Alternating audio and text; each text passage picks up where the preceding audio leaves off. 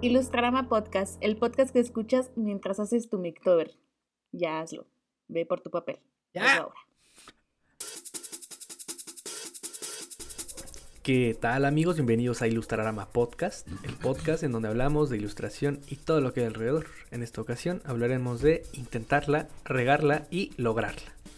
O tal vez no. Pero bueno, en esta ocasión Todo me acompaña John el Jajas. que ay, Vivimos en una sociedad, era tan fácil. se me fue se me fue mi, mi tagline pero era algo así como quieres escuchar una broma homie No, mejor no. Ahí la dejamos, mano. Del otro lado está Dominic Drogreto. Esto es Brasil. la familia Drog, la familia Tuve fe. Del otro lado está el doctor Who Me. Estoy muy triste. Nadie ha visto Doctor Who en este programa. Feria. Es muy gringo, es muy gringo. Sí. Es de Londres. inglés. Ajá, es inglés. Es muy Londres, es muy Londres. Y del otro lado estoy yo, que nuevamente soy Paco Ketchup. Y en esta ocasión nos vuelve a acompañar una invitada que repite, así, así es. Lo eh, logró. Es real, logró. no es una leyenda. Y está con nosotros Cere Balboa. ¿Cómo estás, Cere? No me pegues, por favor. ¿Y qué te parece, homie? Para quien no haya escuchado el capítulo anterior de Cere, pues le recomendamos que vaya y se lo eche primero y luego regrese a este. no homie digo no Paquito siempre lo sacas tú no también este que luego se en el anterior Exactamente. Eh, Mira, Homie. vamos, vamos a soltarles un zape primero. Vayan a, a escucharlo. Estuvo muy bueno. Y venga, no, no en vano Cere está aquí de vuelta y es la primera en repetir un episodio, ¿no? Y además, ahorita vamos a descubrir cuál es la razón de que esta maravillosa luna de octubre esté sobre nosotros el día de hoy. No sé si Luna no me regañan. Eh, Cere es una artista visual oaxaqueña. Es egresada de la UAM Xochimilco en diseño y comunicación gráfica. Fue Godín varios años como todos nosotros, pero actualmente se encuentra enfocada en su quehacer artístico.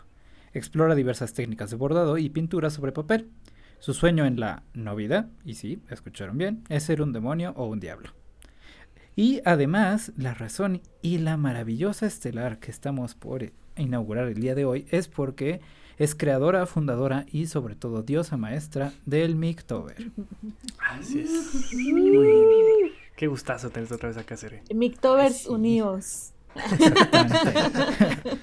Venga, además, no es por nada, pero pues Cere, debimos haber empezado a grabarse como una hora, pero la- el cotorreo es tan a gusto con Cere, entonces aquí andamos. Eso Sí, sí, la verdad, no me, había, no me había dado cuenta que ya pasó una hora. Con razón, ya mi garganta ya la siento cansada y digo, ¿pero por qué? Si apenas empezamos a grabar. Si, si solo fue chismecito. Sí, sorbito. Pero lo que sea de cada quien. Y para quien quiera enterarse ahí está el Patreon Sí, sí. Y bueno, pues pasemos a lo que sigue y son las recomendaciones de la semana. y voy a empezar yo otra vez. ¿Qué les parece que empiezo yo? Ok, Dale, dale. ok. Yo lo que les, que les voy a recomendar esta semana es que lloren un rato. Y si ustedes me Ay, dicen, pero Paco, es que yo no sé llorar, yo no tengo corazón. Entonces les voy a recomendar una película de Netflix. Una película de Entonces voy a golpear su 1900, nariz. una película de 1991 llamada Mi primer beso. Seguramente muchos de ustedes ya la han visto. Eh, actúa Wow. eh, Macaulay Culkin, ah, también Mm. apodado Makuki Cookie, por mí, porque no sé pronunciar bien su nombre. Entonces, eh, se recomiendo, es una película bastante eh, romántica, pues, ¿no? Y además, desde una perspectiva muy inocente y hay algo trágico, un- una, una cuestión muy trágica que sí rompe, yo creo que a cualquiera. Entonces, eh, ahí se las dejo y ahora sí, vamos con las recomendaciones de Drog. No manches, solo, de- solo debo decir que me acuerdo bien cañón que en Canal 5 aquí en México sí, sí. era mi primer beso. eh, y luego seguía volando a casa, que probablemente Claro. muchos también la recuerden. Y terminaba con la Laguna Azul. Ese siempre era la trilogía que, que pasaban los sábados. Que aparte iba Y como cambiando extra, por pues el horario. estaba de vuelta a la Laguna Azul. Exacto. Y como extra, las quesadillas de Doña Mica. Exacto. Sabito en la noche. Exacto, exacto. Y bueno, ya que Paquito recomendó una película clásica de sábado, eh, yo voy a recomendar una película que es clásica pero de domingo. sí. Palomera. Wow. Son dos. eh, se llaman Los dioses deben de estar locos. Eh, son Oh, unas Dios. películas bastante eh, viejitas, bueno, son como de los ochentas. Eh, son productos obviamente de su tiempo, pero que aún así muchas cosas siguen siendo muy vigentes, ¿no? Y es increíble que, que esa película retrate cosas que en la actualidad siguen pasando y no puedes creer por qué, ¿no? Y hay otras que también se han perdido y también es lamentable ver ese contraste. Pero lo que se me hace interesante es que de alguna manera, conforme más fui viendo esta película, que debo decir que es de comedia, eh, me di cuenta de esta parte de las esferas sociales y la visión que tienen acerca de su realidad, ¿no? Cómo a partir de esta película puedes entender cómo los protagonistas, que en este caso son parte de una tribu, eh, ven el mundo a partir de cómo lo entienden, obviamente de su burbuja, ¿no? Y cómo eh, la gente que es ajena a ese territorio también ve el mundo a partir de sus propias experiencias, ¿no? Y creo que la, la mejor manera de salir de esta película es entender que, pues, hay que entender las burbujas de los demás, pero también valdría la pena romper las nuestras para poder entender un poco más la visión de cómo vivimos como individuos y como personas y sociedad. La cueva de Aristóteles, Drog. La cueva de Aristóteles. O en este caso, la botella de Coca-Cola. Y, dro- y recordar que la familia es primero. la familia es primero. Eso es como un bombing, ¿no? Así como bombing, pero audio bombing. Vamos con la recomendación de Homie. ¿Qué nos va a recomendar? Pues ya que Drog quiso hablar filosóficamente acerca de las visiones que tiene el mundo y las tribus eh, en el hoy en día, eh, quiero recomendar. Espera. Ay, es cierto. Ya se fue. No. ¿Se cayó? Ah. Oye, andamos todos igual. Wow. Nunca me había pasado un Phil Barrera en Ilustrador. este. um, em, quiero recomendar eh, Star Wars Visions, que es esta nueva serie de, pues, de Star Wars, del universo, porque somos bien ñoños. Pero hicieron algo que a mí me encanta y que me- siempre me volvió loco la idea y jamás hasta ahora se atrevieron, que era, a ver, si es una galaxia muy muy lejana y el tamaño de una galaxia es inmensa, pues claramente hay historias más grandes que pues la familia acá Royal Skywalker, ¿no? Y lo que intentan hacer con Star Wars Visions es un anime de la franquicia, pero abordado en distintas Wow. temáticas e historias independientes. Es decir, es una compilación como Dead Love and Robots, por ejemplo, pero del universo de Star Wars. Y además, cada capítulo está hecho por un estudio de animación diferente de Japón. Wow. Es. La verdad es que, a ver, hay capítulos muy buenos y otros que vamos a considerar, digamos, no tan buenos, pero todo va a depender de su punto de vista y cómo sean ustedes, ¿no? Particularmente mis favoritos han sido el 3 y el último y el primero. El primero sobre todo porque es prácticamente Akira Kurosawa en un estilo anime. Y ves esta combinación visual de elementos de narrativa, es increíble. Y además, el último es maravilloso porque le daba un twist que nunca se ha abordado en la historia de Star Wars. Eh, y que la verdad es una historia que yo quería ver personalmente desde este punto de vista y hasta ahora nos lo pudieron regalar. Entonces, gran material desarrollado, sobre todo por darle la oportunidad a un país completamente diferente que donde nació Star Wars, que donde se inspiró de hecho Star Wars, y verlo a través de, pues sí, como bien dijo Drog, desde su ojo es muy diferente a verlo desde acá, ¿no? De pronto hay unos fans ahí que ya topé que dicen, es que eso no es así, es que eso no funciona así, es como, cállate, siéntate y velo nada más. Oye, Homie, justo eh, siento que hay como, ahorita que decías esto, eh, que hay un fandom de Star Wars como muy ñoño, ¿no? Como muy de, de, como que tienes que ver todo para que puedas ver algo, ¿no? O sea, como que tienes que haberte Claro. echado todas las, las películas de Star Wars y todos los videojuegos y todas las series para Sí. que puedas hablar de Star Wars, ¿no? Para que puedas mencionarlo, básicamente. Y yo, Ujú. por ejemplo, yo no soy tan fan, yo no, o sea, yo solamente me he visto lo básico, o sea, las películas, y ahorita que hablamos del Mandaloriano, pero Uf. justo esta serie necesitas como tener muchas referencias de No. Star Wars, o es, Es lo- lo... lo que entiendo es como cosas aparte, ¿no? Es lo mejor de todo. se- es- a ver, al final incluso te lo dicen, está inspirado en el universo de George Lucas y. Star Wars. Pero eso no quiere decir que tengas que pues, leer mucho. Al contrario, son historias independientes que, y de hecho nunca habían tocado esos puntos, ¿no? Incluso hay razas que ni siquiera existían antes y que se- el estudio decidió inventarse. Y hace sentido, porque insisto, el tamaño de una galaxia pff. No es un planeta. Exacto. Pero sí es No una familia y se llaman los Skywalker. La familia es primero. Exactamente. Yo solo quiero, eh, o sea, que decir algo. O sea, se me hace muy chistoso que haya un momento hoy, o sea, como en donde está existiendo una transición como intercultural, ¿no? Acerca como de la cultura norteamericana y, por ejemplo, la, la cultura eh, asiática, ¿no? Oriental. ¿No? Y justo ahorita que estabas haciendo esta, esta referencia, me acordé de, por ejemplo, cómo es que yo no, no, no logro superar ahorita la última temporada de Rick y Morty, ¿no? Pero justo este último episodio hacen guiños, o sea, bien interesantes acerca de, o sea, como esta eh, interdimensionalidad intercultural. ¿no? que hay entre distintos estilos y distintas este, formas de, de presentar eh, una serie o un discurso, ¿no? Digo, eh, Rick y Morty, por ejemplo, lo hacen mucho más ligero, ¿no? Mucho más leve, pero sí empieza a ver como hay un cambio, eh, entre comillas, ¿no? O sea, interesante. Y pues justo, o sea, creo que es, es parte tal vez del estado del arte, ¿no? De esta Claro. cultura globalizada o cultura intercultural que tal vez es hacia donde vamos, ¿no? No lo sé. Se me hizo curioso ese punto. Pero no llores, John, por favor. No, no- soy yo, es Lolita. Bueno, pasemos ahora sí con las recomendaciones de Lolita. No es cierto, Jones. Este, Ah. Ok, este, bueno, para hacer esto brevemente, solamente quiero recomendarles un juego que de hecho me presentaron mis alumnites de, eh, de la IMBA, que se llama Gartic Phone.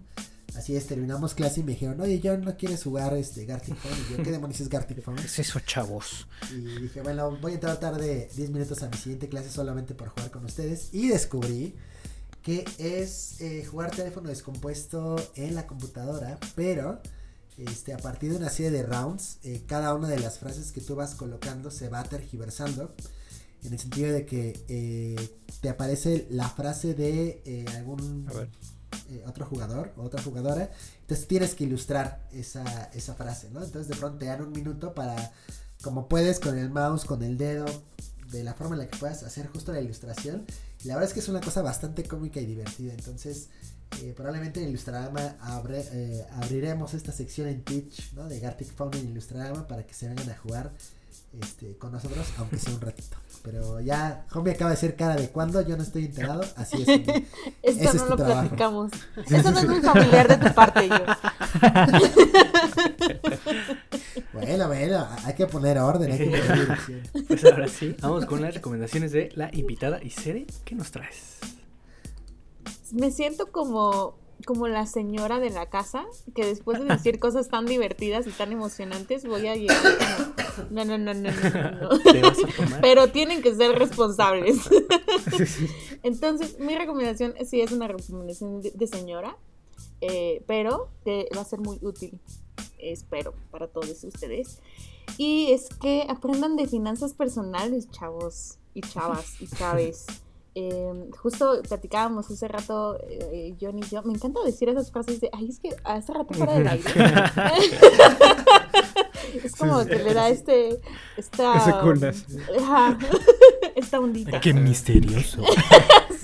Si quieren enterarse, ahí está Patreon. ya más. Eh, de, claro, parece como, o sea, yo sé que parece como un tema muy serio y parece como muy, muy lejano en algún momento. En algún momento de mi vida a mí era un tema que me parecía muy lejano o como justo de alguien mucho más adulto, ¿no? Que yo. Y, y la verdad es que yo me metí como en temas financieros bastante complejos, bastante feos, eh, con una deuda y como que tenía cosas muy, pues sí, como una situación muy, muy difícil.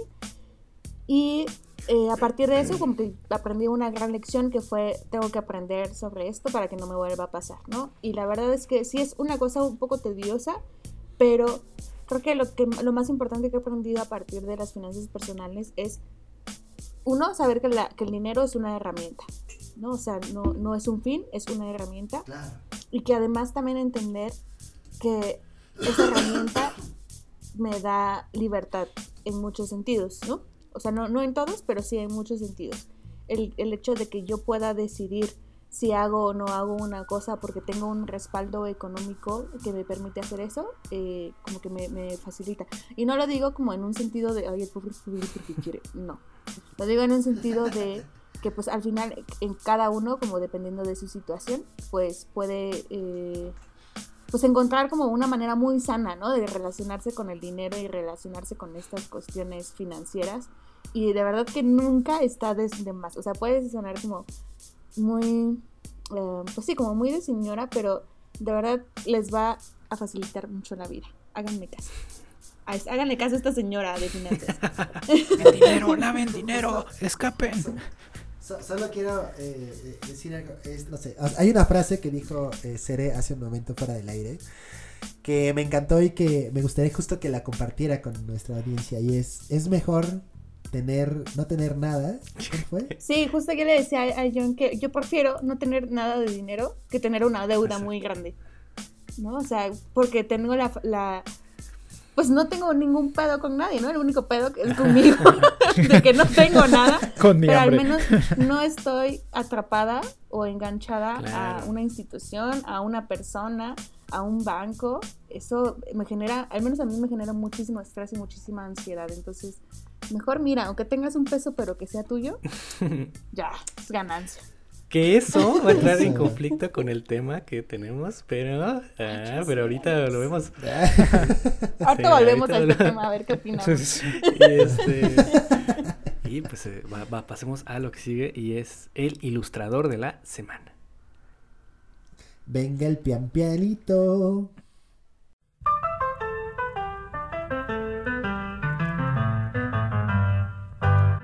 Y Cere, ¿a quién elegiste esta- este, este año? ¿A quién elegiste este año como ilustrador de la semana? Escogí a un gran amigo que quiero muchísimo y que descubrimos aparte que somos la misma persona. eh, es que lo, lo mencionábamos porque eh, justo en mis historias de Instagram publico unas historias de un filtro con- de donde aparezco con barba y este amigo tiene barba y descubrimos que nos vemos iguales. Entonces, eh, solamente lo quería mencionar por diversión. lo quería sacar de mi sistema. Pero es el señor Venado, hace unas cosas maravillosas en ilustración. Tiene también una ondita como muy mística, como muy eh, de magia, ¿no? Eh, y creo que por lo mismo también me gusta muchísimo porque estamos alineados como en ciertos temas. Y hace también eh, como Artoy. Entonces vayan a seguirlo, la verdad es que su trabajo es increíble. Él como persona también es un amor de persona. Eh, Comi dijo que era el Jason, el Jason, Jason Momoa de Veracruz. Homie lo dijo, ¿eh? Es cierto, Cere lo ¿cómo dijo. Homie no, dijo. no me ahogues, no me ahogues. Fue Cere. Es cierto que yo.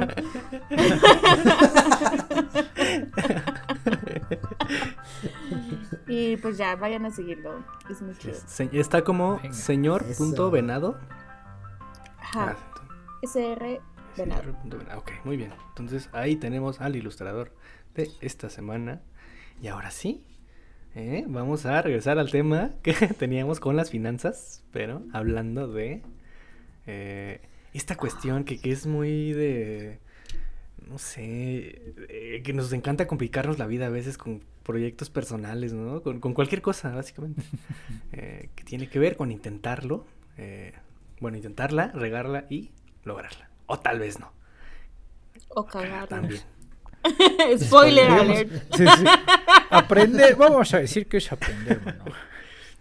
Bueno, el primer punto de, de este proceso de, de intentar algo para lograrlo, eh, obviamente lograrlo es el fin eh, único y el fin último, o eso pensamos, eh, pues es intentarlo, ¿no? Y para intentarlo, pues tenemos que tener algo que intentar. O sea, eh, sé que esto suena muy general todavía, lo vamos a ir cerrando, no se desesperen, no se vayan, por favor. Eh, ¿Por qué intentamos las cosas? Para? Déjenos Sí, déjenos intentarlo, por favor. intentarlo. Sí, sí, sí. Que no se vayan. ¿Eh? ¿Por qué intentamos las cosas? A ver, les pregunto a, a- a todos ustedes. Pues, híjole, ¿por dónde empezar, no? Eh, pues creo que justo es- esta parte como de visualizarse en la utopía, ¿no? O visualizarse en el éxito, es de pronto uno de los retos más grandes que uno tiene, ¿no? O sea, siempre a uno le dicen de chiquito, es más, hasta Laureano Brizuela te decía, te, te, te, ¿qué, qué, qué, qué vas a hacer cuando seas grande? Sí, ¿Se claro. acuerdan de esa Ah? Esa yo no sabía quién era, la neta. eh, así, increíble, opción de soundtrack A nuestras pero vidas. bueno, hablaremos le- luego de eso. ¿No? Entonces justo eh, esta idea como que uno se va generando a partir de lo que es el éxito es parte como importante del motor de uno, ¿no? O sea, uno dice pues voy a ser grande, este, voy a tener una casa, voy a dedicarme justo a, a trabajar en lo que me gusta, ¿no? Pero entonces de pronto uno dice, bueno, pero ¿qué es eso que me gusta, ¿no? O sea, ¿qué es ese destino al cual voy a yo poder aspirar, ¿no? Para, eh, pues, vivir la vida de ser un estrella de rock and roll o presidente de la nación, ¿no? Este, O ilustrador. de pronto justo, o ilustrador, ¿no? Entonces justo ahí es el momento en donde uno empieza a, a- a perfilarse y empezar a ver como toda esta sarta de situaciones en donde de pronto uno dice, ¿será? ¿O podré? ¿O seré? ¿no? O seres. Este, y creo que. O cerebro. o cerebro ¿no? Pero creo que es, es, es- es- es interesante o sea cómo eh, perfilarse cómo visualizar un punto eh, a donde uno quiere llegar y entonces utilizar ese ese como mo- ese motivante para empezar a hacer algo y creo que tiene que ver ahí entonces el punto en donde uno decide dar ese paso e intentarlo no decir bueno creo que ese es mi destino creo que hacia allá voy a ir no y de ahí a que eso suceda, ¿no? Pues seguramente pueden pasar muchas cosas, ¿no? Pero creo que es interesante entender, y ahorita que justo nos platiquen eh, ustedes, o sea, ¿qué pasa, ¿no? Cuando uno da el primer paso, o sea, ¿qué sucede? ¿Por qué uno se motiva a intentar, eh, pues, hacer algo? Es que ¿O rayos todos? Bueno, Venga, bueno. venga, Cere, venga. Yo creo que tiene que ver con una cuestión de necesidad también, ¿no? Eh, al menos así también lo he vivido y justo yo lo hablaba con mi, con mi psicóloga hace algunos meses. eh, cuando yo decidí renunciar de mi trabajo Godín y dedicarme al arte, me sentía... Yo hacía una analogía con ella que quiero compartir aquí, que sentía que iba caminando o sea, como que llevaba mi vida caminando en un camino ya seguro, ¿no? En un camino que me habían dicho que era de A a B, y entonces que iba yo sobre ese camino. Y que además iba yo viendo hacia abajo, ¿no? Por como cuidando mucho hacia dónde iba, cuidando mucho mis pisadas, y entonces como que me estaba perdiendo de todo lo demás. Y al momento en el que yo decidí renunciar y, me mudé y todas estas cosas, fue como levantar la cabeza y ver el espacio de posibilidades. Y justo tenía yo esta imagen en mi mente de un campo abierto, así es, gigante, y me sentí muy aterrorizada, ¿no? Me sentí muy aterrorizada de que parecía lo ilógico, ¿no? Como sentía que venía caminando muy despacito y como con mucho miedo y de repente ver un campo y lo lógico es como pues te pones a correr y te pones a brincar y te pones a hacer lo que tú quieras y yo me sentía muy muy muy aterrorizada, me sentía muy petrificada y no me podía mover, ¿no? Estaba ahí como con el miedo a la inmensidad, ¿no? Con el miedo a las posibilidades. Y, y me costó mucho trabajo dar ese primer paso, ¿no? O sea, como empezar a moverme lentamente eh, pero lo que me llevó a eso fue la cuestión de la necesidad, ¿no? O sea, un poco la... neces- o sea, yo creo dividiría, o al menos en mi caso, ha sido la necesidad y el miedo, ¿no? El miedo de... El mismo miedo que me paralizaba fue el- el- lo que también me hizo moverme, ¿no? De decir, pues, chingue su madre, o sea, pues ya doy el primer paso, lo peor que puede pasarme es que me caiga y ya vi que el piso no está tan lejos porque no soy tan alta, entonces, pues no me va a doler tanto. sí. Drog no puede decir lo mismo.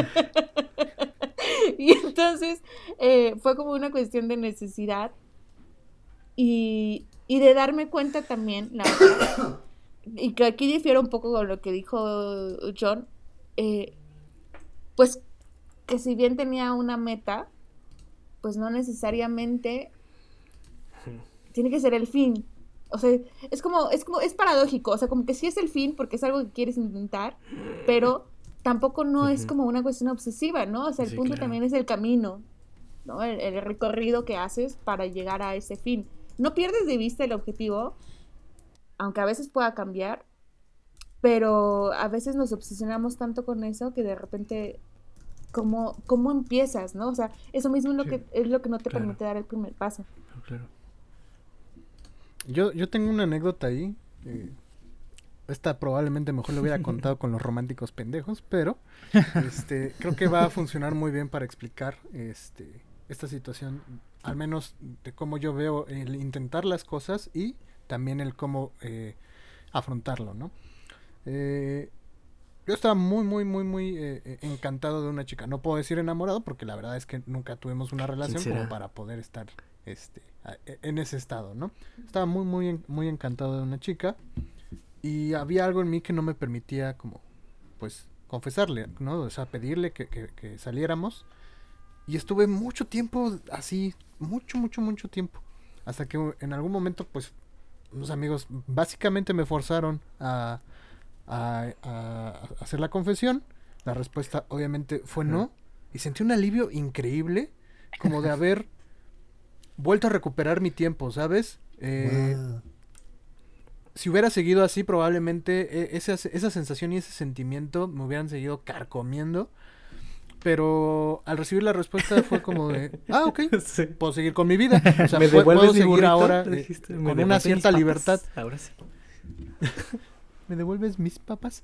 Y, y- y esa filosofía la he llevado como a, a todo lo que hago, ¿no? O sea, probablemente esto de la confesión sea lo más sencillo, porque cada una de las acciones a las que te lanzas, a algo a lo que nuevo, a lo que te arrojas, pues conlleva también sus responsabilidades, ¿no? Y uno tiene que ser medio más o menos consciente de eso. Pero las cosas es un no. O sea, ya está la respuesta a no. Pues aviéntate a ver si es el sí, ¿no? Este, si tienes un proyecto, o sea, la respuesta que ya está mientras no hagas las cosas es no. Pero si te avientas, probablemente y es un sí. Entonces, eh, desde un proyecto, desde una relación, desde comida, o sea, incluso decir, voy a probar esto, órale, jalo, va. A estarte esperando, a estar diciendo, no, mejor al rato, no, este, después. Y al final eso termina como carcomiéndote y limitando tu tiempo, ¿no? Tu pensamiento está en lo que quieres hacer, pero no te atreves a hacer. Y eso para mí ya es eh, perder cierto tiempo, ¿no? Cien- cierto tiempo que le podrías estar dedicando a otras Claro. cosas. Jumi. Fíjate que a mí me pasó algo muy similar, pero en un ámbito profesional, que fue, a ver, yo en mi- la- el primer lugar en el que entré a trabajar era una agencia así global de red, ¿no? Donde te ofrecían seguro de gastos médicos mayores y tenías tu fondo de ahorro. Maldición. Y to- todo el, tra- el trabajo que todos querían. Nah, pero claramente era trainee, mano. claramente no me pagaban de esa forma. Y este. Y por una serie de circunstancias que ya hemos platicado aquí, pues de pronto justo pa- pasa esto que dice Sere, ¿no? Que es como de, chale, ya tengo todo seguro aquí, pero. Pues, ¿qué pasa si, si de pronto, pues ya a, la burger y buscamos otra cosa, ¿no? Y efectivamente, creo que, y, y respaldo mucho lo que dice Sere, que es una necesidad más que otra cosa, porque yo me sentía, en- yo me sentía aburrido, ¿no? O sea, sí, podrá ser muy grande, me podrían pagar bien y todo, pero hacía anuncios para una bebida alcohólica que pues, la neta nadie veía, ¿sabes? Y era como de, chale, esto está bien aburrido, no me gusta, qué hueva. Y llegó un punto en el que dije, tengo que acabar con esto, ¿no? Eh, entonces lo que hice fue literalmente ese mismo día cuando explotó la tacha. Y dije a mi jefe, oye, ya me voy, mano. Así. Obviamente a él no le importó porque él fue la razón de que yo saliera.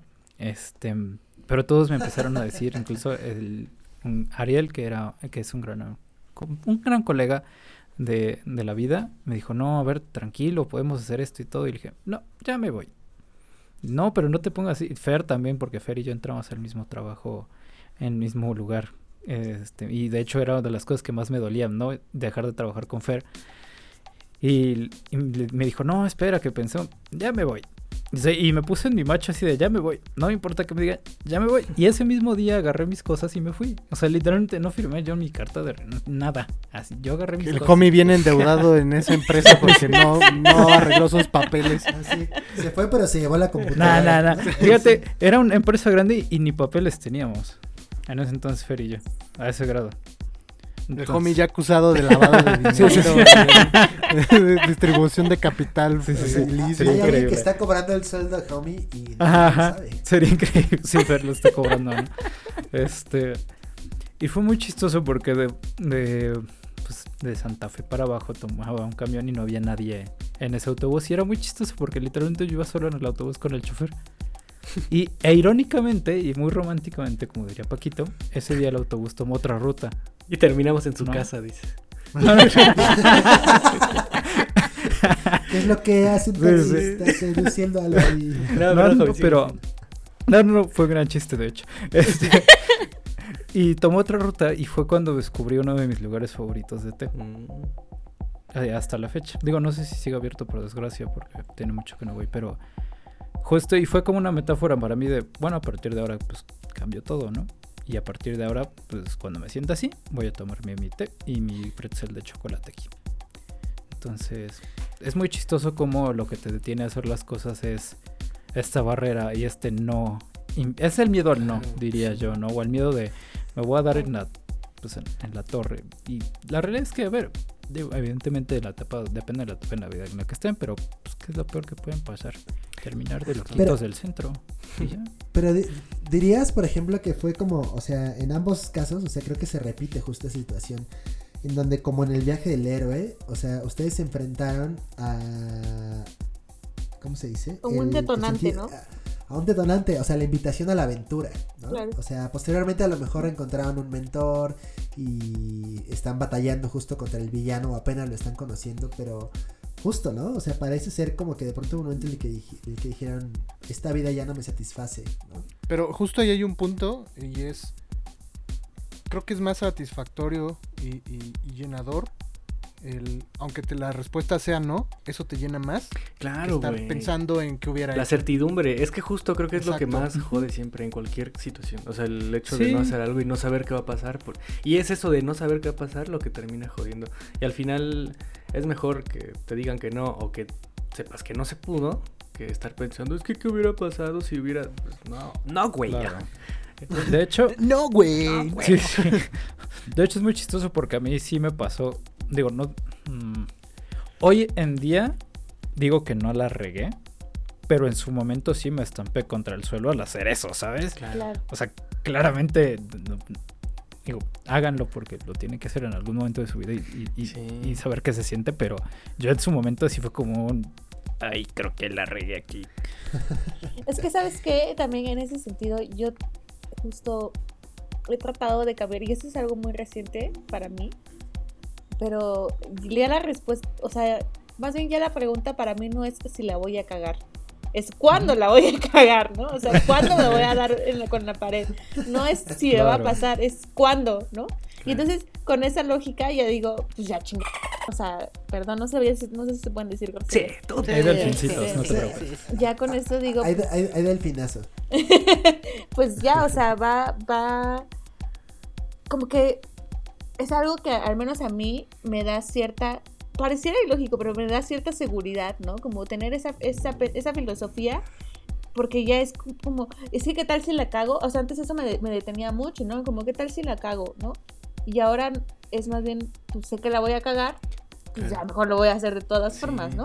E- Y a lo mejor y no la cago, pero si la cago es como, no me puedes decir que te lo dije porque yo ya lo sabía. Claro, y es que lo, lo- lo que por lo menos a mí lo que me pasa es como es en ciertos aspectos, eh, ciertos aspectos nada más. Creo que la, la cosa más así, más atrevida que llegué a hacer fue salirme de casa de mi mamá. Spoiler, volví después. Pero, pero justamente... saludo a la mamá de- Saludos a mi mamá. Saludos, saludos, señora. Y, y al. Tomás. Ah, bueno, el punto es que justamente me pasó eso, ¿no? O sea, por mucho tiempo lo planeé porque dije, es que no, me tiene que salir bien. Y nunca, es la única vez que me ha pasado que una semana antes de ir, de- de- del, día, del día final, así la llamo yo, este, en mi cabeza todas las noches ha- había una voz muy, muy clara que me, de- me repetía las razones por las que no me, debe, me debería ir. Nunca más me volvió a pasar. Pero esa semana justo fue como muy angustiante porque mi cabeza es, ¿para qué te vas? Aquí tienes comida, aquí te lavan la ropa, a ver, ¿por qué? Y este, y pues me fui y me di cuenta que no era tan complicado, ¿no? O sea, eh, creo que es eh, en esta cuestión, o sea, y me pasó con salirme de mi casa y tiempo después volví por pandemia y ahora sé que me puedo ir cuando yo quiera porque es realmente sencillo. Eh, pero no es así en otros aspectos, ¿no? A pesar de que con esta situación ya me quedó muy claro de que me puede ir cuando yo quiera, hay otras cosas como en cuestión de pedir trabajo, o sea, sí la pienso muchísimo porque veo los requisitos y digo, no, no mames, no, güey. O sea, sí te cumplo los de, de los 10, cumplo 8, pero pues esos dos no. No, no creo poder pedir trabajo. O sea, eh, y esto, nadie llena los yo, y lo sé, o sea, pero a pesar de eso, a pesar de tener esta, esta cuestión como digámoslo, muy madura de, decir, puedo afrontar cualquier cosa en este aspecto nomás, ¿eh? Porque si hablamos de este, uy, no, así me da miedo. O sea, creo que también es algo que, que, que, que, está como muy, muy marcado eh, y no funciona igual para todos. Habrá quien, pues, se va hacia ciegas y logra las cosas, ¿no? Sí. Claro. Sí, y, creo que un poco, o sea, el, o sea, el, consejo del programa en general, o sea, no es como, ándale, tú hazlo, tú puedes, o sea, no, no va por allá, ¿no? O sea, más bien es justo explorar, ¿no? O sea, cuáles son esos motivantes, esas razones por las cuales de pronto uno tiene miedo y pues entenderlas y abrazarlas también, ¿no? O sea, no, no siempre es, eh, o sea, esta parte de decir, ah, pues échale ganas, tú puedes. O sea, hay cosas muchísimo más, este, complejas y creo que justo es importante que, eh, vaya, que, que no suene a eso. ¿no? Creo que... O sea yo, yo sí creo que la invitación debería ser ah, hazlo, ¿no? Evidentemente, y, vuelvo a repetir, dependería mucho de cómo esté tu vida y tus circunstancias, porque evidentemente los únicos que pueden decidir hacerla y regarla y soltar sus millones, pues son los maravillosos y horrendos millonarios que están en el planeta, ¿no? Uno tiene que comer, uno tiene que pagar ciertas cosas y sus juguetes, pero... Por eso tomen un curso de finanzas personales. sí, claro. La mejor, recomendación forever y si no la hacen caso, pues estarán bien podridos como nosotros, ¿verdad? Pero, sí, fíjate que que, que, que hay, justo en este tema de regarla, cagarla, eh, eh, errar, equivocarse y pues básicamente echarlo a perder, eh, es inevitable Siempre va a ser inevitable. ¿Por qué? Porque no lo sabemos todo, porque no tenemos todas las experiencias. El fracaso siempre va a estar en, cualquier cosa que decidas hacer y es parte de la experiencia. Es parte de saber frontear esa pared, ese muro que está dentro del camino de lo que quieres conseguir. O sea, va a estar ahí.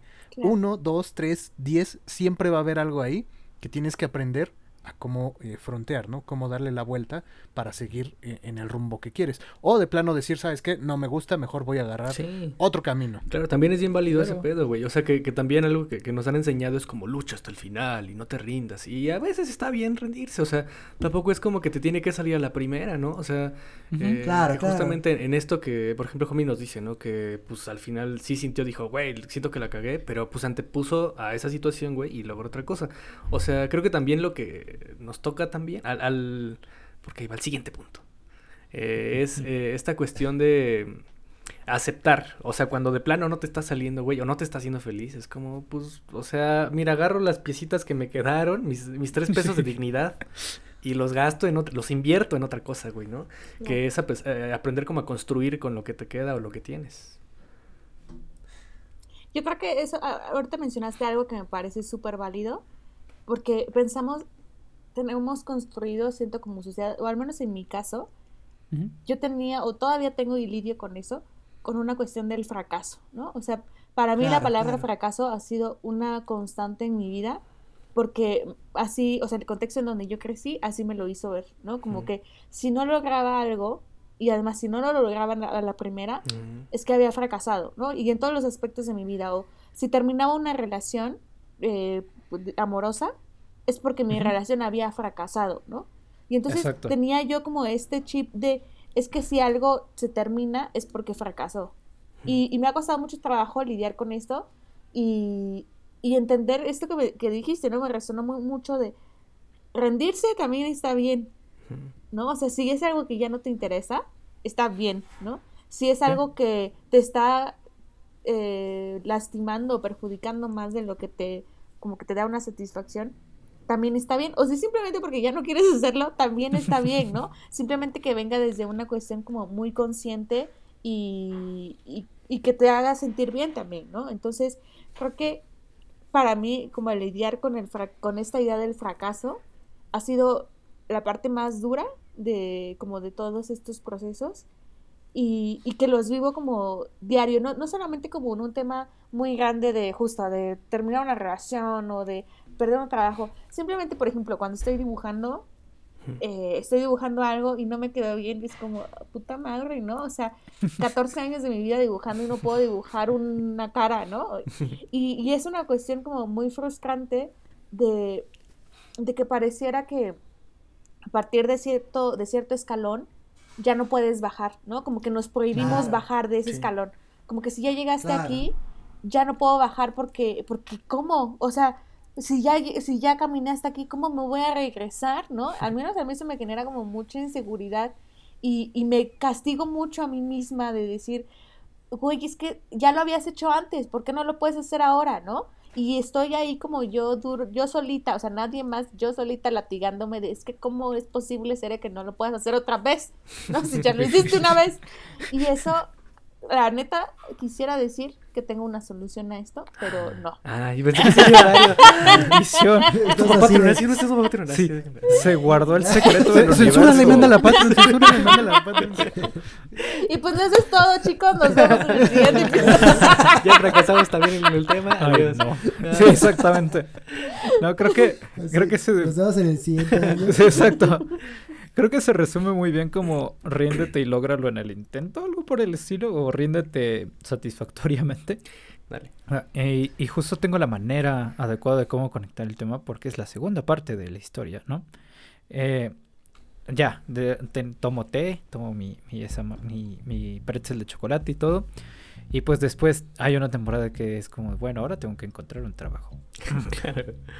Sí, ¿qué sigue? Y durante varios meses, nada, fue como un mes, dos meses, no encontraba nada, o sea, real nada y pues claramente era muy, es muy frustrante, no entiendo que era, eh, fue muy poquito tiempo afortunadamente, pero era muy frustrante para mí porque como bien dices, eres- pues, estás tú mismo ahí latigándote para comprar, comprar el objetivo, ¿no? Oh, sorpresa, entró una agencia que, a ver, le tengo mucho cariño, pero amigos, Rich, si estás escuchando esto que les dudo mucho, dolió muchísimo. O sea, me dolió muchísimo, aprendí muchísimas cosas, pero no, no quiero decir que es un fracaso porque no lo fue, porque bien como dices, eres- aprendes de todo. Y aprendí muchísimas cosas y me llevo mucha gente que quiero mucho de ahí. Pero sí fue un tope así que me costó trabajo escalar como no tienen idea. ¿no? Que después me ayudó para entender que todo es temporal, todo lo que queremos lograr es temporal, ¿no? Porque llega un momento en el que, sí, a fuerzas lo logré. Y después es, y ahora, amigos, no está tan padre. Es como cuando te compras un juguete y que quieres mucho y ya lo tienes en tus manos y es como de, bueno, lo voy a poner aquí. Es que creo. Quiero, perdón, quiero regresarme dos pasos hablando de el tema de regresarme dos pasos en la vida. Se siente así. Este,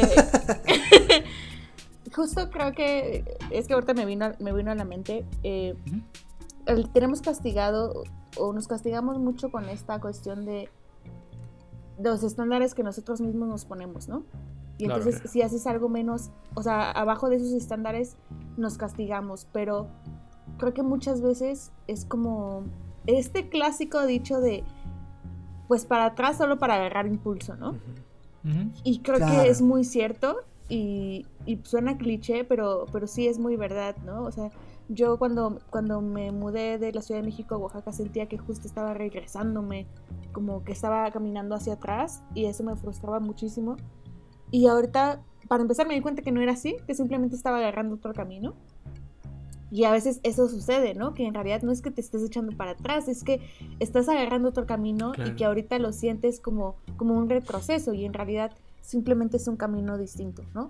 O la otra, pues como que te estás acomodando para, pues, para subir, ¿no? O para llegar a otro lado, o para como un trampolín, ¿no? Para, para llegar a, a otro lugar.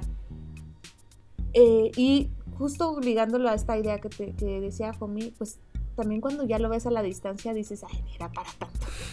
Sí. cuando, o sea, todo en una línea temporal dices, ay, no manches, ay, Ay, seré, te pasas. Fíjate, fíjate que yo, Yo- tengo mucho eso, ¿eh? O sea, por- yo cuando voy a hacer algo, o que de verdad lo pienso mucho, es, ay, en cinco años me voy a estar riendo, ni me va a importar esto, y lo hago, y a veces sí me acuerdo, pero... Es que justo ahí, ahí otra vez, eh, historia triste personal. Eh, no, esta no está tan triste, está cagada. Eh, o sea, no da risa, pero, o sea, dices, ah, qué cagado rojo. Pero se pueden burlar de mí. Este, justo lo que hablan de los caminos, eh, yo lo entendí, supongo que hasta que llegué a la universidad, ¿no? Porque eh, toda mi vida viví bajo un camino que se me había puesto, ¿no? Eh, tienes que entrar a la misma escuela que, que tus primos, tiene que ser eh, la misma secundaria, la misma preparatoria, la misma universidad, porque es la excelencia, ¿no? O sea, tienes que aspirar a la excelencia.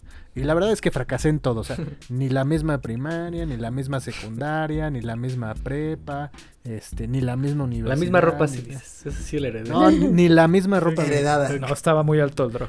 O sea, básicamente eh, eh, fracasé, ¿no? Y, y yo me sentía co- con, con esa sensación de que había fracasado como en las expectativas que mi familia me había inculcado y que por esa misma, eh, eh, por ese mismo pensamiento, yo también me las inculqué y, y las sentía propias, ¿no? La realidad es que no. Pero los caminos no se visualizan hasta que los volteas a ver, ¿no? Claro. O sea, no puedes ver qué hay enfrente porque todavía no lo has recorrido, pero sí puedes ver qué está detrás de ti y puedo entender ahora que, que- que cada uno de esos fracasos me llevó hasta donde estoy ahora y, y creo que vale mucho la pena o al menos agradezco haber fracasado en esa parte porque seguramente no estaría aquí grabando este podcast si no hubiera fracasado tantas veces en la vida, ¿no? Es que, bueno, Corte a drog contador. Sí. Ahí hay también una cuestión que me pongo a pensar ahora que, que tiene que ver también con el privilegio de poder fracasar, güey. Porque, Claro. eh, o sea, hay Sí. otra historia, una historia triste, otra vez. Eh, no sé, o sea, me pongo a pensar en mi caso. Afortunadamente creo que tomé las decisiones correctas. Pero en mi caso sí era como, no puedo, o sea, no puedo decir a dos semestres de la universidad que no me gusta esto, güey, ¿no? O sea, dos, Sí. una, una, una mamá viuda, güey, o sea, y dos, eh, bueno, dos hermanos en la universidad y una más en la prepa, güey, pues no podía darme ese, el lujo de fallar, pues, ¿no? Eh, y creo que es algo que sigo arrastrando todavía porque también es triste y creo que se aplica para todos. Que justamente me vino eh, esa, ese pensamiento y esa crisis en pandemia que es un ciclo de nunca acabar, güey. El hecho de lograrlo, cagarla y, y- bueno, intentarlo, cagarla y lograrlo. Es un ciclo de que nunca termina. O sea, cuando eres morro, tu en muchos casos, tu objetivo es acabar la primaria, güey. La acabas y ahora la secundaria. La acabas y ahora la prepa. La acabas y ahora la universidad, güey. La acabas la universidad, ahora consigue un buen trabajo, ¿no? O sea, y es un proceso que nunca termina. Y eso sin contar las ramificaciones que tienen tus decisiones. O sea, como conseguir novia, güey. O sea, todas esas expectativas que justo también hablamos que, que, que todo se construye a partir de, de- del imaginario, de los constructos sociales, ¿no? Eh, creo que, que, regresando otra vez, que, el fracasar también resulta ser un privilegio. Y pues hay que saber también, o sea, si tenemos el privilegio de poder fracasar, en este punto creo que yo ya tengo ese privilegio, pues, ¿no? Ya me puedo permitir detenerme tantito y decir, ok, ya. O sea, ya lo que logré, ya lo logré, güey. O sea, eso no te lo va a quitar nadie, ¿no? Eh, que, que termina también siendo, siendo parte de quién eres, pues. Y, y de, lo que has construido. A eso me refiero cuando les digo que a veces echarte dos pasitos para atrás también sirve como para juntar tus cositas y decir, creo que soy esto y puedo irme para acá.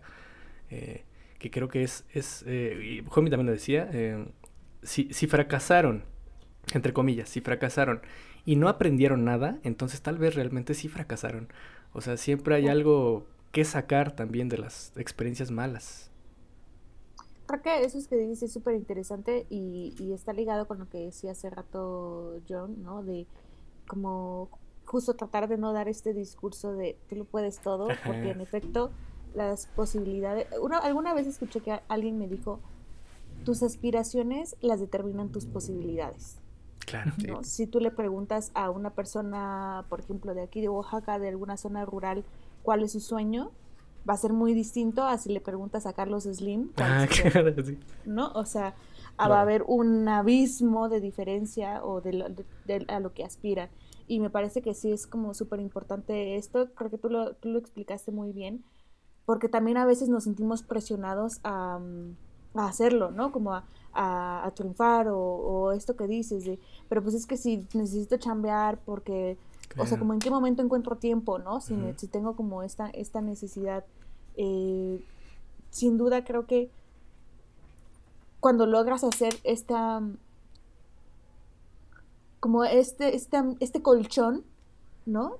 En todos los sentidos, ¿no? Desde emocionalmente, Claro, sí. económicamente, familiarmente, ¿no? Como de tener un grupo de apoyo también de personas y logras tener ese colchón, entre más fuerte y entre más grande sea ese colchón, más vas a poder fracasarla con menos miedo, ¿no? Sí. O sea, Claro. si ya construiste, eh, si ya trabajaste en ti, ¿no? Si tienes ya el chance de que pudiste ahorrar, de nuevo comercial, finanzas personales, eh, si ya exploraste como en un trabajo, ¿no? Si, si tuviste el chance de estudiar una carrera, si ya tuviste una relación y una relación amorosa y, y la cagaste, pero pues aprendiste de eso, como que vas construyendo este colchón que vas poniendo, ¿no? Tú mismo en tu propia vida y cuando la cagas como que te va a doler menos porque estás construyendo este seis, como ese espacio seguro, ¿no? Y, Claro. y esto pues lo va determinando justo tus posibilidades y cómo tú también vas armo- como que vas acomodando este pues este pedacito, ¿no? De, de seguridad. más. Claro. Claro. ¿Y qué? Bueno, Ah. dale, dale, dale. dale. Eh, solo, so- es que justo, o sea, eh, eh, esto que dice Cere, ¿no? Est- Esto que comentan, ¿no? O sea, me deja pensando entonces como en esta parte del arte de la aspiración como algo humano, ¿no? Sí. O sea, cada, cada ser humano, solamente por ser humano, tiene una visión, una visualización como aspiracional, ¿no? Y no en el sentido aspiracional guaytexican, ¿no? Sino eh, en esta parte aspiracional como humana, ¿no? De un lugar en donde quieres estar, ¿no? Y, y una forma en cómo, como dices, recoges tus cositas y ves pa- cuántos centavos tienes, ¿no? Y para qué te alcanza de esa realidad a la que quieres eh, ver, ¿no? O llegar, ¿no? Hay, eh, no, seguramente ustedes sí la vieron, ¿no? Que es una película donde sale Bruce Willis con su niño interno, que se llama Ah, claro. Conmigo. Muy chida. Y justo, creo que una de las partes eh, culmen, ¿no? De esa película es cuando está hablando con la periodista y le dice, oye, si tú te encontraras a tu, a, a ti de, a ti de pequeña, ¿qué le dirías, no? Y ella le dice, pues, este, que vivió una vida hermosa y que se hizo lo que se pudo con lo que se tuvo, ¿no? Yo le diría, no vale la pena coleccionar todos los tazos de Pokémon. Van a pasar de moda y no los vas a poder y vender. vas a engordar muchísimo, así que no lo hagas. Y yo le diría que Para- se corte el cabello de tazón. Exacto. Bueno, bueno. Pero un poco lo que voy es eso, o sea, como a- abrazar esta idea de fracaso, ¿no? O sea, no hay nadie en el mundo que haya logrado algo sin que haya fracasado antes, Claro. ¿no? O sea, no, no puedes sacar 10 siempre en la primaria sin saber justamente qué fue lo que hiciste bien. Ah, O sea, porque ni siquiera tienes métrica Sí. para eso, a mí, a mí ¿no? Entonces, me, me pasó. Cuando empezaba a pintar, eh, entré a un concurso y, el- y la. O sea, yo entré a pintar y como que vieron, la maestra vio así, ah, este niño sabe dibujar, ¿no? No le tengo que enseñar desde cero. Entonces entré al concurso, así, fum. Y un cuadrote. Jamás he pintado nada tan grande. Nunca he vuelto a hacerlo. O sea, un metro por 80 en puro óleo. Y era el primer óleo que hacía. Eh, el, el tema era transgresión. Y un día nos llevan así a los tres que entramos del taller y no- eh, así un concurso en- entre puros bachilleres. Y nos dicen, ustedes tres ganaron el concurso. Yo de ya, o sea, ya sean honestos, o sea, el mío estaba bien culero, o sea, ganaron ellos, ¿no? No, no, no me voy a sentir mal. Mm. Y no, al final sí gané, pero no te, justo no tenía esa métrica, o sea, yo no, no fue como que me haya esforzado tanto para ganar ese concurso, no Sí, tenía, sí, yo solo quería pintar, o sea, y, y, y, o sea, sueno, sueno como víctima, ¿no? Pero realmente justo no, no, no me supo a nada, o sea, porque no, no, no quería un, un premio, o sea, eh, tiempo después, ya, sí, obviamente gasté mi premio y me gustó mucho, pero, y, y en, los, en los dos años siguientes quise ganar, ahora sí competí para ganar el concurso y no se logró, pero ya tenía esa métrica, pero esa vez que logré algo que no quería fue, fue raro, hasta fue incómodo conmigo, o sea, se- me sentí un farsante, pues, o sea, eh, y creo que también... El mío era Tiner. Sí, nada, eran, era, era, era un pale para Casa Serra, que es una de las eh, tiendas más caras de material de arte, pero... pero sí. Wow. Me- Me encanta como Homie, digo paréntesis, aquí inaugura nuestra sección de ASMR, ASM, ASMR, ¿cómo? Ah, ASMR. Ah, ese- ASMR, lo voy a decir en español. Ujú. ¿no? O sea, Disfrútalo. Creo que es bien importante lo que dices, Paquito, porque justo, o sea, la pregunta aquí es, ¿cuándo sabes que lo lograste? Sí. Creo que eso es bien este, subjetivo, ¿no? Porque ahorita que, que hablábamos de esta cuestión del fracaso que está ligada mucho al éxito, es también cómo, cómo mides el fracaso o sea, se mide el fracaso a partir de un éxito. Pero la pregunta es también cómo se mide el éxito, ¿no? Claro. Porque Claro, es bien subjetivo, o sea, el éxito para mí, pues no es lo mismo que el éxito para John, que el éxito para el cómic, que el éxito para el rock, o sea, porque tenemos cosas distintas. Entonces, algo que para mí podría ser un fracaso, quizá para alguien más es un éxito, ¿no? O sea, Claro. es, es muy subjetivo y creo que también un poco de construir esta idea de, de- tenemos como éxito, creo que como en sociedad, eh, una cuestión de, de poder adquisitivo, ¿no? Eres exitoso si tienes dinero y- Claro. y tienes como un buen trabajo y tienes una casa y tienes un auto, ¿no? Y pues Claro. no necesariamente, ¿no? O sea, creo que determinar cuáles son ni ya ni siquiera llamarle éxito. A mí la verdad es que ya me cuesta mucho trabajo, como que estoy tratando de, de renombrar eso, ¿no? Como, como esta cuestión del éxito, sino más bien encontrar cosas que me hagan, que me satisfagan, ¿no? Claro. que, que me hagan sentir bien. Creo que eso es un, pues un logro, un justo un logro, ¿no? Y un logro no necesariamente puede ser un éxito, es simplemente lo logré. Logré terminar mi. Microver hasta diciembre. No lo terminé a tiempo, quizá no es un éxito, pero sí es un logro porque sí lo terminé. Y entonces empiezan como estas cuestiones de, pues, Sí, son variantes, ¿no? O sea, y también te puedes ajustar y no tienes que, que hacerlo como, a- como al pie de la letra, porque si no lo hacemos al pie de la letra sentimos que ya no es un éxito. Si Sí. no llegamos primero, si no llegamos antes que todos, sentimos que ya no, que ya no es un éxito, ¿no?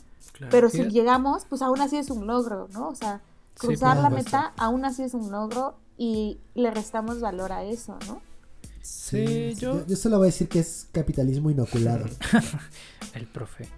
Yo creo que tie- o sea, tiene mucho que ver con que también estamos peleados con una cosa que nos han enseñado que es como el enemigo, que es la zona de confort, ¿no? Y yo no veo mal la zona de confort. A ver, encontrar tu zona de confort es bien complejo, ¿no? No es como que... Y como dices, dep- depende de cada quien, ¿no? Pero la realidad es que cuando estás en tu zona de confort y estás pleno, se podría decir que es el éxito. Porque, pues, es, por ejemplo, con el ejemplo de Drog, ¿no? Si le hubiesen dicho que sí y ahorita estuviese casado Drog y se sintiese... Ay, yo pensé que de sus tazos. Sí. O por ejemplo, si hubiera vendido ¿no? sus tazos. más bien, si hubiera vendido sus tazos, por ejemplo, y o no sé, si los hubiese vendido, se hace millonario y todo, y estuviese ahorita en las Maldivas en una hamaca comiendo papitas o beso, y se sintiese bien él, pues chill out, es- lo lograste, ¿no? Y, y siento que es mucho esta cosa de, insisto, el área de confort no es un enemigo, sino que, como dices, es un milestone más a alcanzar y que seguramente cuando todos seamos viejos ah, vamos a decir, ay, bueno, con tal de tener un sillón, un techo y una buena comida, vamos a estar chidos. Y veremos. Veremos. Y veremos. que, que yo creo, yo creo que este, esta cuestión de... A mí la verdad es que sí me duran dos segundos, o sea, la satisfacción de haber logrado algo que, que tenía por... O sea, que Sí. esperé por mucho tiempo. Pero no lo veo tan mal, o sea, creo que también parte importante de, de, de no sentirte cómodo con lo que logras es cambiar la vista a otra cosa que quieres. O sea, es como, bueno, esto ya lo tengo, pero ahora qué sigue. Eh, me estoy contradiciendo, ¿verdad? Porque justo dije hace rato que es lo que me preocupa. Pero creo que es, es- son este, este tipo de cuestiones las que te hacen crecer y las que te hacen ampliar tus horizontes. Y, y- y está bien, o sea, no es que tengas que lograrlo el día de mañana, o sea, esta siguiente meta, sino más eh, otra vez empezar a planear y empieza este proceso. Y es ahí donde también viene como este crecimiento, o sea, en cualquier ámbito. Y creo que está, creo que no está tan mal. Según, eh, bueno, es mi perspectiva nomás, pero también viene, ahí viene la ansiedad, ¿no? Pero bueno. Tengo una pregunta rara, ¿no? Imagínense que, no sé, tropiezan en la calle con un libro, ujú, así, random. Y en el libro vienen escritos el destino de todas las personas del mundo, incluido el suyo. Y entonces en el libro dice, por ejemplo, Ceres tiene que volver curadora de arte del museo más importante del país, ¿no? Y el de John dice, John se va a hacer millonario ayudando a los demás, ¿no? Y Paquito se va a hacer millonario a través de sus pinturas y así sucesivamente, ¿no? Drog, por ejemplo, se vuelve rico con sus tazos. Iba a decir, menos yo, yo no me voy a volver rico, pero qué bueno que ya aclaraste. No, no. No, y ya saben cuál sería el éxito en teoría de su vida, ¿no? O cuál, sí, pues cuál es el éxito que quieren alcanzar. ¿Qué pasa cuando lo alcanzan? O sea, ya leyeron ese libro y ya lo hicieron lo que dice el libro tal cual. ¿Qué pasa después? Es justo lo que Eh. hablábamos, lo voy a volver a decir porque lo disfruto fuera del aire. de esta, esta analogía de la película de Soul, ¿no? Del pez que, que decía Paco, ¿no? Del pez que va preguntando por el mar y otro pez le dice, pues estás en él, ¿no? Eh, es justo, nos volvemos con, cuando, cuando el, la meta se convierte en todo el fin de la vida, pues justo nos volvemos como en estas cosas oscuras, ¿no? Que, que lo representan también muy bien en esta película, como una cuestión muy obsesiva. Creo que disfrutar mucho el camino es parte importante. Porque eso mismo, o sea, el disfrutar como todo lo que tuviste que pasar para llegar a eso, hará que también disfrutes mucho estar ahí, ¿no? O sea, como que disfrutes mucho ese logro. Pero también como dice Paco, o sea, es bien válido decir, pues ya lo tuve, ya, o sea, sí me gustó, pero ¿sabes qué? Creo que al final no era lo que quería, ¿no? O Sí. sea, y si tengo la posibilidad de, de ir por otra cosa, pues es, es completamente válido, ¿no? O sea, pues, ¿qué sucede cuando, o sea, en esta analogía que decía Comi, ¿no? O sea, si eso es lo que dice, para empezar lo, lo pondré en duda, pero bueno, está bien, sigamos la regla, está bien. Lo, que lo logre, pues sería como, es una de las muchas cosas que se puede hacer, ¿no? Porque a veces también pensamos que la vida se trata de llegar a hacer una sola cosa. Y la neta es que podemos hacer un chingo de cosas en la vida. No nada más una, Claro. podemos hacer un chingo, ¿no? O sea, yo nunca me hubiera imaginado que iba a estar en un podcast, ¿no? Por ejemplo, ni siquiera lo tenía yo en, pues como en una lista de deseos o algo así, ¿no? Porque en realidad en la vida se pueden lograr muchas cosas y a veces las cosas ni siquiera, a veces tienes sueños, logras sueños que ni siquiera sabías que tenías. Sí, Claro, Claro. claro, claro. Y para es- contestar, es muy cierto. para contestar la pregunta de qué pasa cuando ya lograste lo que querías, ah, voy a citar a Bojack. Y es que justamente hay una parte en donde se menciona que, que el show siempre debe continuar, ¿no? Y el día que el show ya no continúe es porque ya está cancelado, ¿no? O sea, y haciendo una alusión a la muerte quizá. Pero bueno, también he pensado, todo el tiempo estoy preocupado por cosas que tienen que ver con las cosas que quiero hacer. Y el día que ya no me preocupe nada es porque seguramente voy a estar muerto, ¿no? Y creo que también es una de las cuestiones que, que, que mantienen como el... Es como el motor de las personas, tener motivos y tener este... Sí, motivos para hacer las cosas y, y justamente pensar en cómo vas a lograr eso que quieres. Entonces, ahí lo dejo. Ay, Muy profundo. ay mira, ahí lo aviento y tres puntos. Sí, sí, sí. Este, pero... este, No, creo que es un tema que evidentemente no podemos acabar, ¿no? Y, Sí, y, Cere mucho. lo sabe. ¿sí? Cere lo hizo con maña para, sí, sí. para regresar otro episodio. Para una, un tercer capítulo. Exactamente. Exacto, exacto. Sí, no, pues siempre, siempre esta es tu casa. Todo sí, es mercadotecnia en esta vida. Mírala, mírala. No es cierto, amigo. Y hablando de lograr las cosas, Pues Cere claramente lo logró el año pasado y la rompió el año pasado y este año claro que lo va a volver a hacer. Pero para eso me gustaría que nos hablara Cere, para los que no lo saben, porque son incultos y no han escuchado el otro episodio del podcast que ya dijimos que vayan a escuchar. Eh, y cuéntanos, ¿qué es el Mictober? ¿De qué va? ¿Cómo escogiste los temas? Un montón de cosas, ¿no? Primero, eh, hice muchas preguntas, perdón. ¿Qué es el Mictober? Eh, bueno, pues el Mictober fue una iniciativa que yo empecé el año pasado, justo inspirada en el Inktober y eh, tomando como eje principal el Día de Muertos, ¿no? Y veníamos mencionando todo esto porque el año pasado me fue muy bien. Eh, yo la verdad es que no tenía ninguna expectativa y se podría decir que justo fue un éxito.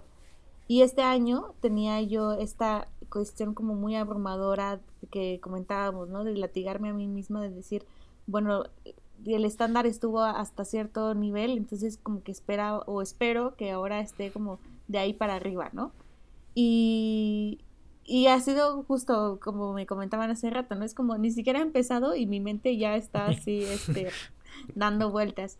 Em, pero, sin embargo, creo que, digo, estos últimos días, estos últimos par de días he estado cambiando el chip de eso y decir, pues la verdad es que lo hago porque, porque quiero hacerlo, ¿no? O sea, porque Claro. yo quiero hacerlo y si alguien más se une, eh, pues sería increíble, sería maravilloso, pero el hecho de lo- lograr hacerlo por mí principalmente, pues me, me genera ya esta, esta, pues, esta sensación, ¿no? O sea, como el, el, el empezar a trabajar en esto, ¿no? Entonces, justo por eso también estoy aquí para invitar a otras personas a que quieran unirse, bueno, que ustedes me invitaron para yo invitar. Háganlo, háganlo.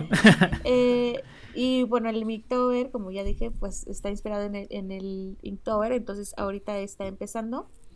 Y se trata de realizar 15 obras eh, a partir de 15 conceptos que yo definí relacionados con el Día de Muertos. En esta ocasión la lista me quedó un poco siniestra, creo que es la palabra, está un poco oscura. Eh, y siento que también es un gran reto para personas que por ejemplo, su trabajo está mucho más ligado al humor, por ejemplo, como algo mucho más eh, romántico, como más cursi, o no sé, porque es muy oscura, ¿no? La, la, la lista y cómo adaptarlo a otros, a otros sentidos, a Claro. otros ambientes, está muy interesante. Igual que el año pasado, la invitación está para cualquier creador de contenido, cualquier artista, no es solamente ilustración. Eh, el año pasado eh, hubieron pues fotógrafos, hubieron drags, hubieron personas que hicieron uñas, hubieron personas que hicieron repostería, que, que hicieron cuentos, que escribieron. Entonces, de nuevo, la invitación queda abierta para, pues, para cualquier artista que, que quiera eh, entrarle. Pero pues tomando en cuenta que el objetivo principal es, pues, es crear, ¿no? Es simplemente un pretexto para crear, para soltarnos, para seguir creciendo esta comunidad, ¿no? Para seguir conectándonos de manera online, que pues aunque ya las cosas van distintas, pero medio seguimos ahí encerrados, entonces un poco aprovechar el pretexto para conectarnos eh, a través de, pues, de estas plataformas, ¿no? Claro, claro, claro. Es, es justo como esta invitación a tener como una conexión que va de lo digital a una conexión. Yo siempre saco esta parte de lo humano, ¿no?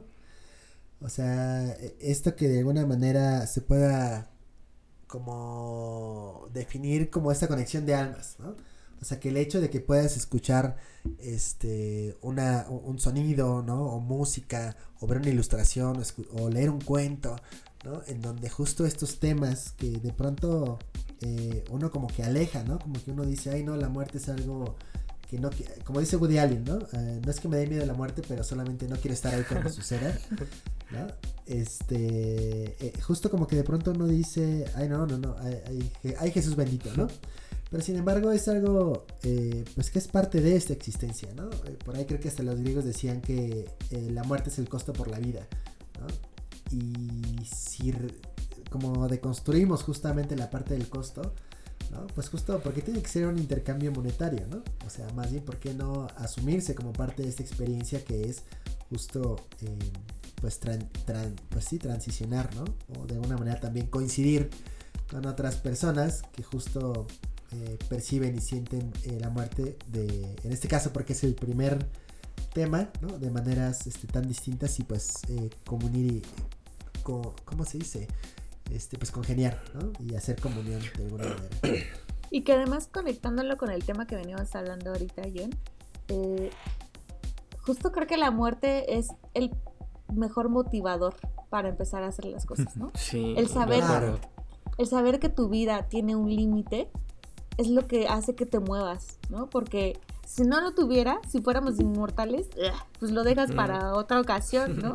Pero el saber que hay un límite y que además no sabes cuándo llega ese límite, o sea, cuándo, cuándo se acaba, es el detonante más grande y como más importante, ¿no? El que más te inspira a moverlo, el saber como que va a acabar y que Sí, es ahora o, o nunca, ¿no?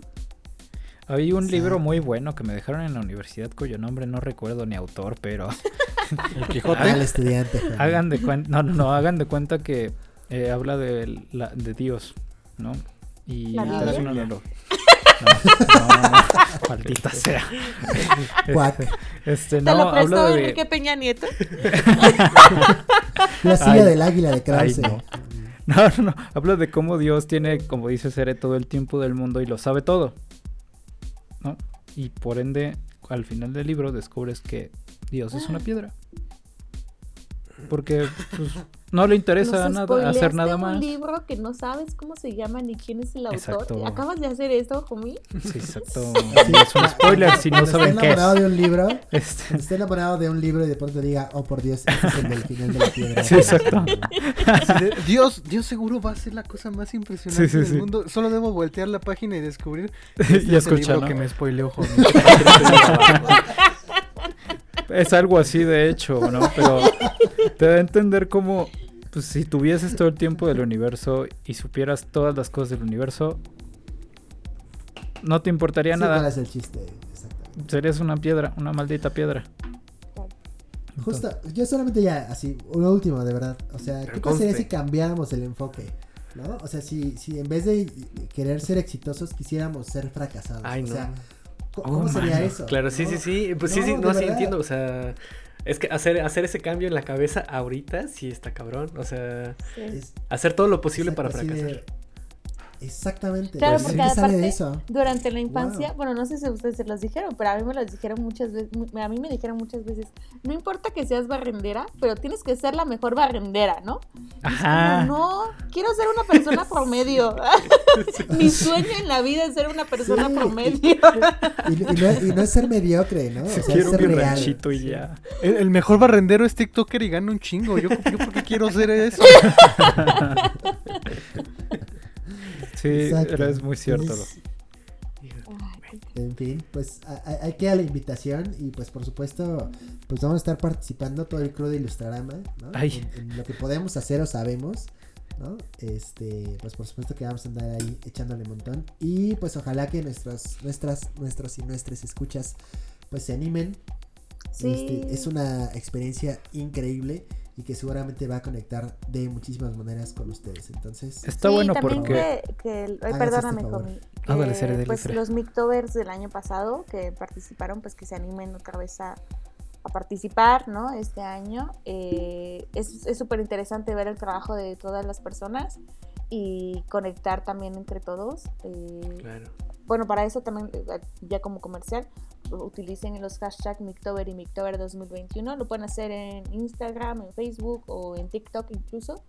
Y ahí pues con el hashtag pues ya vemos el trabajo de todos. Entonces Muy está bien. muy chido. De hecho, este Justo. año, este año ya me compré, saqué mis acuarelas viejas y me compré un eh, cuadernito ahí de, de, de Fabriano porque este año lo voy a intentar. Y Ya. justo, justo eh, siguiendo los consejos que hemos dado aquí, que nunca, yo nunca he seguido nada de lo que decimos, pero esta vez me voy a aventar.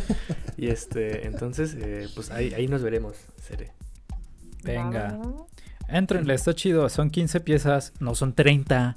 No nos las revelan al día. Pueden ir adelantando, lo cual también está bien chilo. Gracias, Sere. Porque luego acabamos en Sí. diciembre, como tú y como yo. Este, y la verdad es que a mí lo que más me gustó del Mictober y la razón por qué lo descubrí fue por su comunidad. Porque está bien chida. O sea, en Facebook sí comparten sus piezas y la banda les da retro o les comenta que está bien chido. Entonces, eso está padre. Sí, tenemos un grupo de Facebook, o sea, además de como publicarlo así, hay un grupo de Facebook que se llama Simictober y pues Ah. pueden entrarle ahí para pues para hacer más comunidad. Muy bien. venga. dibujos a fuerzas, puede ser lo que sea. Exacto. Exactamente. Ay, hijo, me- se, se me hizo chinita la piel. Es bueno. Eh, ahora sí, ya, para seguir con esto, eh, vámonos con los saludos de la semana.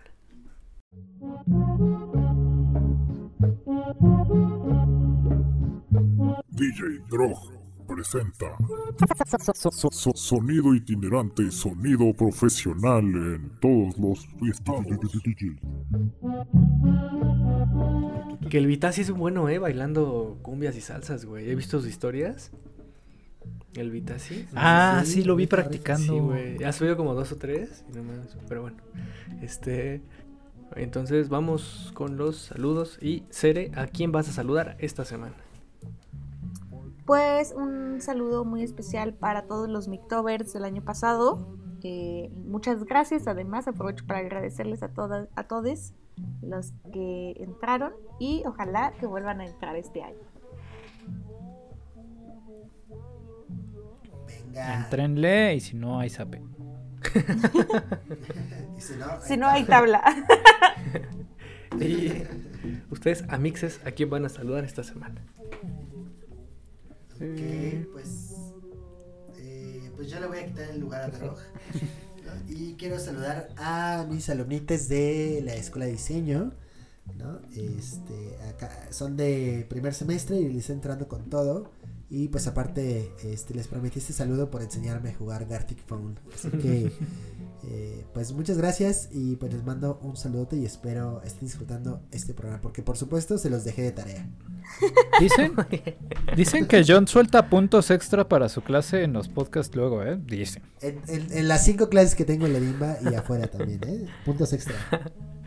Muy bien. Y ahora sí, Drog. Eh, quiero mandar un saludo a Not Yellow, eh, que nos escribió, eh, porque nuestra, nuestro querido Ilu, eh, pues está, sí. está jalando muy bien, qué bueno que le está yendo increíble a la mascota de Ilustrarama. Este, pues ahí escríbanos qué opinan acerca de, de sus eh, increíbles interacciones en nuestras redes sociales Y aventuras. y aventuras. Obviamente también eh, saludos a Edgar Luder, que es un rifado. Alberto Cruz, eh, que tiene una excelente chamba, que vamos a ver si en algún momento de la vida podemos tenerlo aquí. Y al pinche Camis, que también es un rifadazo. Saludos. Venga. Y Homie. Quiero saludar a- al buen Vitasi, que como bien lo dijimos, creo que fuera del aire, se echa unas cumbias re buenas tú y lo hemos visto ahí bailar. Ojalá nos estés escuchando y disfrutando. También a Di, a Char, que son los que juegan junto con Eric y a Les. Y nada, la verdad, entren al Mictober, está muy bueno. Háganlo. Saludos a mis compatriotas de por ahí, sobre todo a los de efectos especiales, maquillaje y cupcakes, que la verdad personalmente fueron los que más me sorprendieron porque pues no lo esperaba, no lo veía venir muchachos. Órale. bien. Saludos a todos ellos. Y ya para cerrar, igual saludos a nuestras practicantes, a Shan y a Lucía, que si bien eh, Ilu es mucho ahí trabajo de eh, ellas, ¿no? Nosotros aquí nada más somos la voz. Pero pues, sa- sa- saludos a, a ellas y a nuestras Patreons, a Paloma Aguilar, a Liz Morales y a El Perro Golondrino. Y cada vez suma más fans el perro golondrino. Sí. Lo, hemos- lo hemos constatado. Ya, que, que se venga a echar acá el cotorreo al programa. Justo. y, eh, El golondreo, perdón. El golondreo. ya, ya para cerrar, eh, Cere, ¿cómo te pueden encontrar en redes? Me encuentran como Cerebro, Z-E-R-E-H, bro, en TikTok. Facebook y e Instagram. Muy bien. Eso. A ti, Drog. Eh, me encuentran en Instagram como oh, Droxarazua. Muy bien. Homie. Eh, como arroba no soy chilito. A ti, Jones. Y ya saben, pian pianito, Juan.viveros en Instagram. Bien. A mí como Paco Seoku y a Ilustrarama como Ilustrarama en Facebook e Instagram. Y antes de irnos, Cere, muchísimas gracias. La verdad, qué, qué lujo, qué, qué buenas conversaciones se- se- tiene uno con usted. ¿no? Entonces, Ay, muchas Eh. gracias por la invitación. Me la pasé muy bien desde el año pasado. La verdad es que me la pasé increíble y me siento muy emocionada, muy halagada de haber sido la primera invitada en repetir. muy bien, Cere. Y nosotros- el Y- honor y- es y nuestro, vamos Cere. programando y agendándola el siguiente año, ¿no? Sí, Claro que sí. En Mictober volumen 3. Capítulo 3, exactamente. Muy bien. Y El, re- el regreso, la venganza. Y, pues ah, ahora sí. Ah, bueno, y antes que nada, pues vayan todos al Mictober, ahí nos vemos para compartirnos nuestros trabajos, ¿no? y Eso. pues ahora sí, vámonos. Vámonos. Bye. Adiós. Bye.